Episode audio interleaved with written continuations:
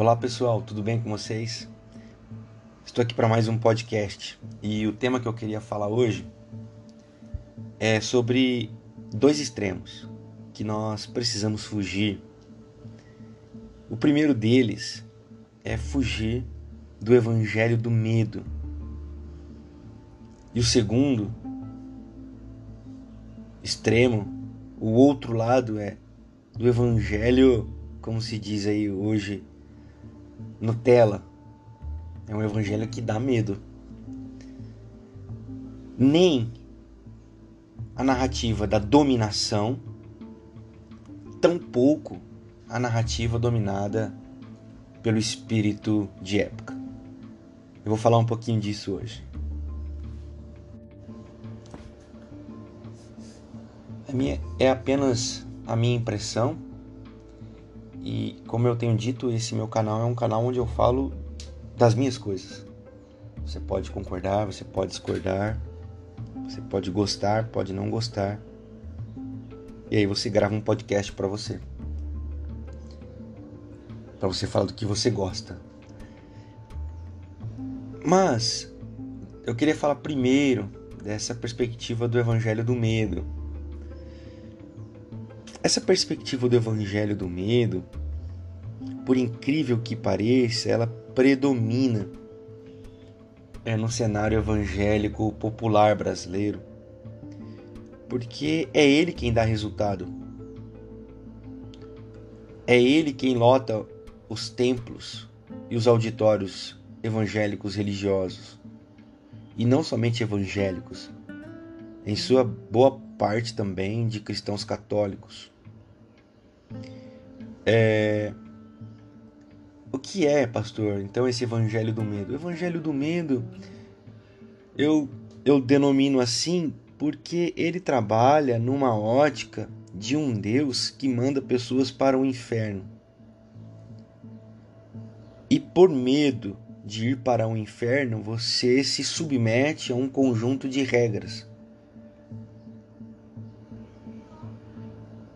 E você se submete a um conjunto de dogmas e você acredita que por isso você não está indo para o inferno. Então, essa é a lógica do medo. Mas, óbvio, isso aqui é bem superficial o que eu estou dizendo, porque existem outros desdobramentos, porque com esse movimento de medo, aquele que domina essa, esse conjunto de regras e aquele que detém o poder de dizer quais são as regras, ele ele tem automaticamente a supremacia sobre o outro ou os outros. E são esses caras que tacam o terror na geral. Então, fugir de um primeiro extremo, que é o evangelho do medo, seria fugir de uma lógica de opressão. E eu dizendo aqui, você pode estar ouvindo aí, ah, pastor, mas quem entende isso não fica. Eu repito para você assim, fica. Fica, gosta. Não somente fica, gosta, como procura isso. O medo de estar errado e o medo de afetar a verdade divina e sagrada é tão grande, tão grande, que a perspectiva de liberdade soa ameaçadora. E eu não estou dizendo isso por achar, não. Eu estou achando isso por, por viver, conviver e testemunhar. Não é uma opinião de achismo. As pessoas têm medo da liberdade. Então, esse primeiro extremo leva as pessoas para um lugar onde a lógica do medo é quem impera. Uh, e esse medo, ele é transvestido, ele, ele, não, ele não é explícito. Esse medo, ele é transvestido de verdade absoluta. Esse medo, ele é transvestido de sã doutrina. Esse medo, ele é transvestido de é, ortodoxia. Esse medo, ele é transvestido de evangelho puro esse medo ele é transvestido de essência do Evangelho, voltemos ao Evangelho. É, esse medo ele tem, ele tem essas suas performáticas em, é, nas suas nomenclaturas. Então, esse é o primeiro extremo que a gente deve fugir. Então você pode estar perguntando, pastor, do que que eu devo fugir? Você deve fugir de tudo aquilo que te coloca medo. Se você trabalha na ótica do medo, se você trabalha na ótica de, olha, é, eu estou com medo de desagradar a Deus. Medo de desagradar a Deus não é evangelho, é religião. É um, é um extremo que precisa que você precisa fugir. Porque Deus não é um ser que se deve ter medo. Deus é um Deus, Deus é um ser que se deve temer, reverenciar. Temer significa respeitar. Temer significa saber quem ele é. Mas se esse saber quem ele é e se a sua concepção de quem Deus é te coloca medo, né, de fato você está aprisionado nesse primeiro extremo.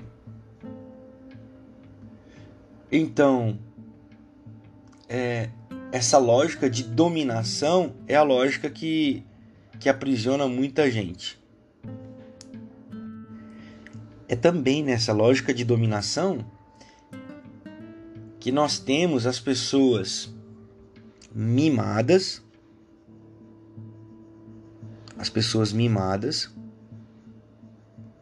porque porque foram formadas dentro de uma corrente de opressão.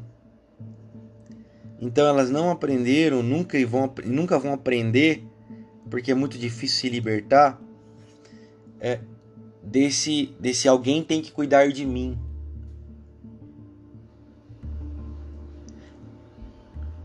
Por que, que eu quero falar disso dentro dessa ótica do Evangelho do Medo? Porque nessa ótica do Evangelho do Medo, como ele, ele trabalha na narrativa de dominação, ele produz mimados irresponsáveis. Pessoas que não assumem as suas próprias vidas, pessoas que não assumem as suas próprias condições e pessoas que acham que sempre tem que ter alguém olhando por elas, orando por elas, cuidando delas. O que, que eu não estou dizendo? Eu não estou dizendo de interdependência.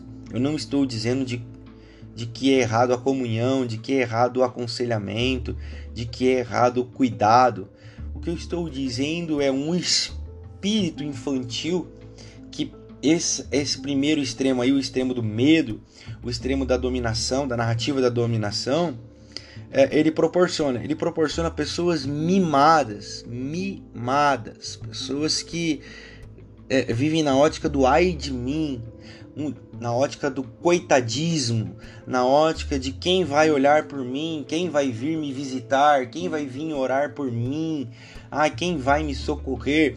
Por quê? Porque ele é um medroso, ele tem medo, ele tem medo da vida, ele tem medo de tudo, ele tem medo da circunstância, ele é abatido pelas circunstâncias, por quê? Porque ele não aprendeu a existir, porque alguém o dominou. E se alguém o domina, é porque alguém inspirou um cuidado. Porque também essa é outra performática do medo, o cuidado. Quem domina, ele diz: Não, eu estou fazendo isso porque eu cuido de você. Eu tô fazendo isso porque eu me preocupo com você. Mas essa é uma narrativa de dominação, inclusive é, de violência doméstica, de abusos. Tem muito essa narrativa, essa narrativa do medo. É, então não se levante contra mim, não, não, não se sobreponha sobre a minha vontade, é, esteja submisso ao meu querer e eu vou cuidar de você.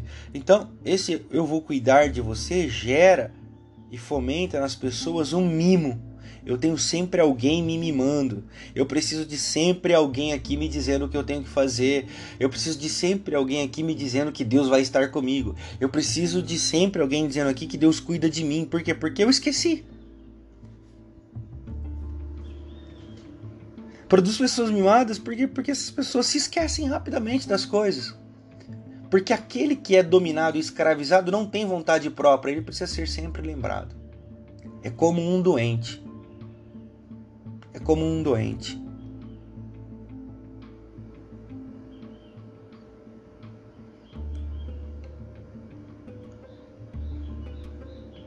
O doente você acha que você cuida dele hoje, ele tá lá acamado e você fala assim, ó,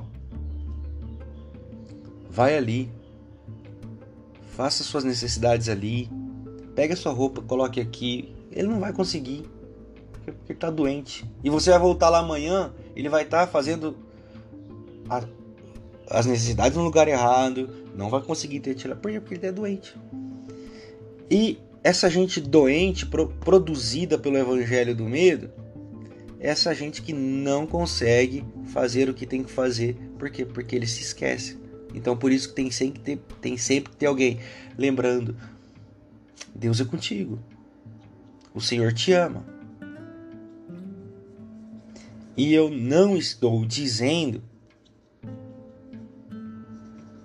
eu não estou dizendo que relembrar essas coisas é ruim. Eu estou dizendo que se você precisa de ter gente dizendo para você isso o tempo todo, provavelmente a sua ótica de existência na fé e na espiritualidade é uma ótica oprimida. Provavelmente você vive na narrativa da dominação do medo. E por outro lado, é, por outro lado, esse movimento produziu também um tipo de gente. Um, gente que, um tipo de gente que conseguiu se libertar disso. Um tipo de gente que conseguiu romper com a barreira do medo, conseguiu romper com a barreira da religião e religiosidade e dominação. E aí foram para o outro extremo. E agora eu quero falar desse segundo ponto, que é o evangelho que dá medo. Se o primeiro evangelho ele trabalha na ótica do medo, a primeira perspectiva do evangelho que eu falei, trabalha na ótica do medo, essa segunda perspectiva, ela tem uma ótica que dá medo. Porque ela é dominada pelo espírito da época, ou espírito de época. Pastor, o que é um espírito de época? É um espírito que se adapta e que se adequa ao, se adequa ao padrão deste mundo. Coisa que o apóstolo Paulo pediu e ensinou em Romanos para que a igreja não fizesse não se moldem ao padrão deste mundo. Romanos capítulo 12, versículo 1 e 2. Não se amoldem ao padrão deste mundo, mas renovem a vossa mente. Metanoia. Mudem a mente de vocês. E essa segunda perspectiva, essa segunda narrativa do evangelho, que é o outro extremo, de quem conseguiu superar a ótica da dominação e do medo, me dá medo. Por que me dá medo? Porque é um evangelho Nutella. É o evangelho Nutella. Não tem raiz. Não tem profundidade. Se sustenta nos achismos. Se sustenta na, na boa fala. Se sustenta na boa conversa. Se sustenta num bom espírito, e o espírito aqui não tem nada a ver com o espírito do evangelho, um espírito quebrantado e contrito. Um bom espírito que o evangelho Nutella se sustenta é.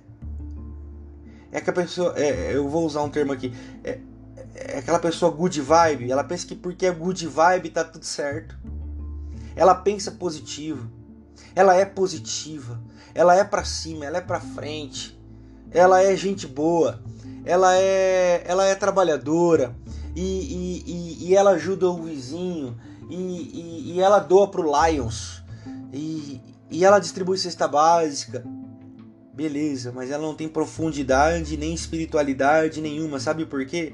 Porque ela se cansou da primeira perspectiva do medo e ela se afastou do evangelho. Então ela se fundamenta no que? Num espírito de época, que é um espírito que se amolda ao padrão deste mundo.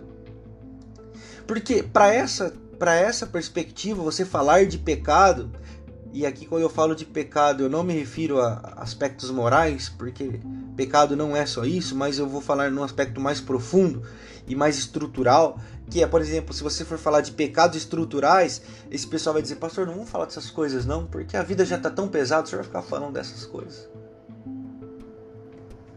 Ah, sabe, pastor, Ah,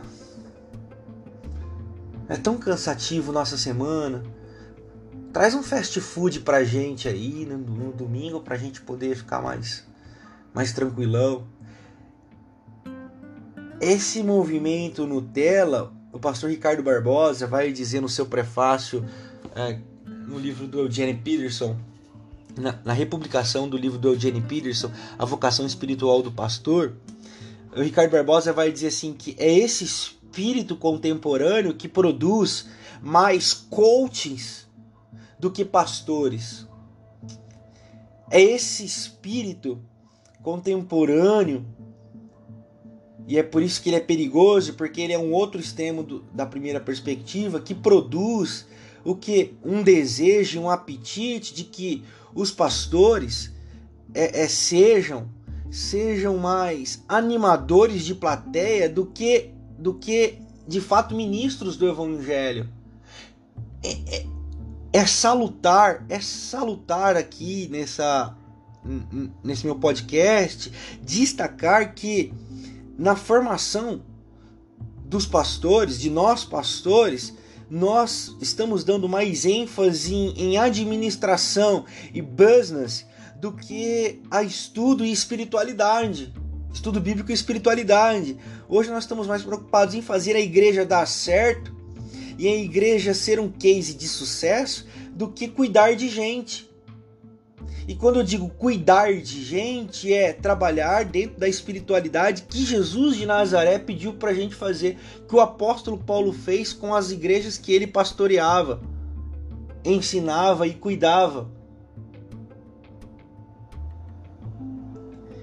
Então, esse evangelho me dá medo, ele não é o evangelho do medo, mas me dá medo pela sua superficialidade, pelo seu espírito de época.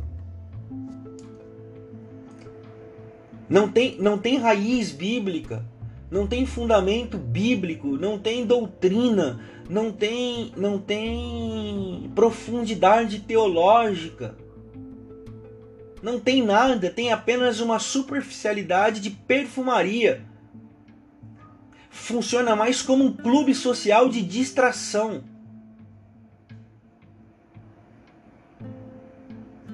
Funciona mais como um, um, um, um espírito de, de enganação. por favor, engane-me, engane-me. Pastor, eu quero pagar você para você enganar a gente. Engana a gente aqui, distrai a gente um pouquinho. E os pastores se submetem a que a se tornarem palhaços de circo para distrair as pessoas. Ou o evangelho é poder de Deus para transformar vidas em realidades, ou não é evangelho. Ou não é evangelho, porque o evangelho é essa transformação de vida. O pastor Ed René, na sua igreja Ibab, a Igreja Batista de Alga Branca, tem, tem pregado uma série chamada Cartas para um Novo Mundo, onde ele fala disso. Onde ele fala exatamente disso. Nós temos que ser cartas para um novo mundo. Nós que igreja, cartas do quê? Cartas do Evangelho, cartas de um Deus que ama, de um Deus que cuida, de um Deus que cura, de um Deus que, que abraça, de um Deus que acolhe, de um Deus que quer promover relacionamentos entre as pessoas em amor, graça e, e, e troca, mas de um Deus que quer também fazer a gente sair de uma vida de pecado, de um Deus também que não quer mais ver crianças morrendo de fome, de um Deus também que não quer mais ver mulher sendo abusada estuprada, de um Deus que não quer ver mais é, o rico cada vez mais rico e o pobre cada vez mais pobre. Por quê? Porque o rico está cada vez mais rico. São verdades, irmãos, indissociáveis. Indissociáveis. Então, esse segundo espírito me dá medo porque porque ele é Nutella. E essa, essa gíria, Nutella, ela é muito interessante, né? Nutella é tudo aquilo que, que é fraco, Nutella é aquilo que. Né? É alguém Nutella. É, eu, eu, essa expressão é muito legal. O jogador raiz e o jogador Nutella. O jogador Nutella ele, é de, ele vive de aparência. Né? É, o pastor raiz e o pastor Nutella. O pastor Nutella ele vive de aparência, ele vive de responder ao espírito da época. Ele não vive de, de essência. Vocês conseguem perceber, então, a tenuidade que existe entre esses dois extremos? Porque no primeiro extremo eu, eu falo de, de uma religiosidade, de um fundamentalismo, de um farisaísmo, é, de um. de um. de um distorcer do evangelho perigoso porque ele é poderoso. Então, na ótica do poder, na ótica é, do medo, na ótica da religião, na ótica do sacrifício, na ótica do do chicote, olho por olho, dente por dente, na ótica do quem pecar vai pagar, quem pecar vai morrer. E aí, na ótica do outro extremo, nós temos o Nutella. Nós temos o evangelho que dá medo, porque é um evangelho que não se sustenta. É um evangelho perigoso, é um evangelho é frouxo que não se mantém firme no dia da, da aprovação. É um evangelho de que não é produzir gente aprovada, porque a Bíblia diz assim que os provados serão aprovados, mas nem, no, nesse espírito Nutella ninguém quer ser provado. Todo mundo só quer ser aprovado. Então é muito perigoso. Eu quero finalizar esse meu podcast de hoje dizendo assim: se você tá algum desses lados tem solução. Nós precisamos encontrar a solução. Examinar a nós mesmos, eu tenho me examinado continuamente acima disso e, e tenho tentado propor à minha comunidade aqui um caminho onde a gente fuja da teologia do medo, mas que a gente também não caia nesse espírito de época. Tenho sondado meu coração como líder espiritual e pastoral para não produzir gente mimada, por isso eu não mimo para não produzir gente chata. Por isso eu não eu não eu não imponho nada a ninguém. Ao mesmo tempo, eu tenho cuidado para não produzir cristãos Nutella. Enganar as pessoas com o evangelho da superficialidade e do fast food gospel, eu, sou, eu não vou fazer também. Então, tenho examinado meu coração tenho examinado a minha pastoral e a minha pastoralidade e dobrado os meus joelhos diante de Deus e chorado amargamente diante de Deus, é, perguntando para o Senhor: é, me mostre o caminho para que eu não caia em nenhum desses dois extremos e não permaneça ali inerte e imperceptível. Que eu possa encontrar esse caminho junto com a minha comunidade tenho convidado irmãos e irmãs para orarem comigo, para buscarem esse caminho, para buscarem essa essa essa solução e alternativa que é o caminho do evangelho. Puro e simples, como disse C.S. Lewis. E eu convido você a fazer o mesmo. Se você gostou, compartilhe com, com quem você acha que precisa ouvir. Compartilhe com quem você acha que vai ser edificante e qualquer dúvida você pode mandar perguntas para mim, opinião lá no meu nas minhas redes sociais, que esse podcast vai estar lá também. Beleza? Um abraço, até o próximo.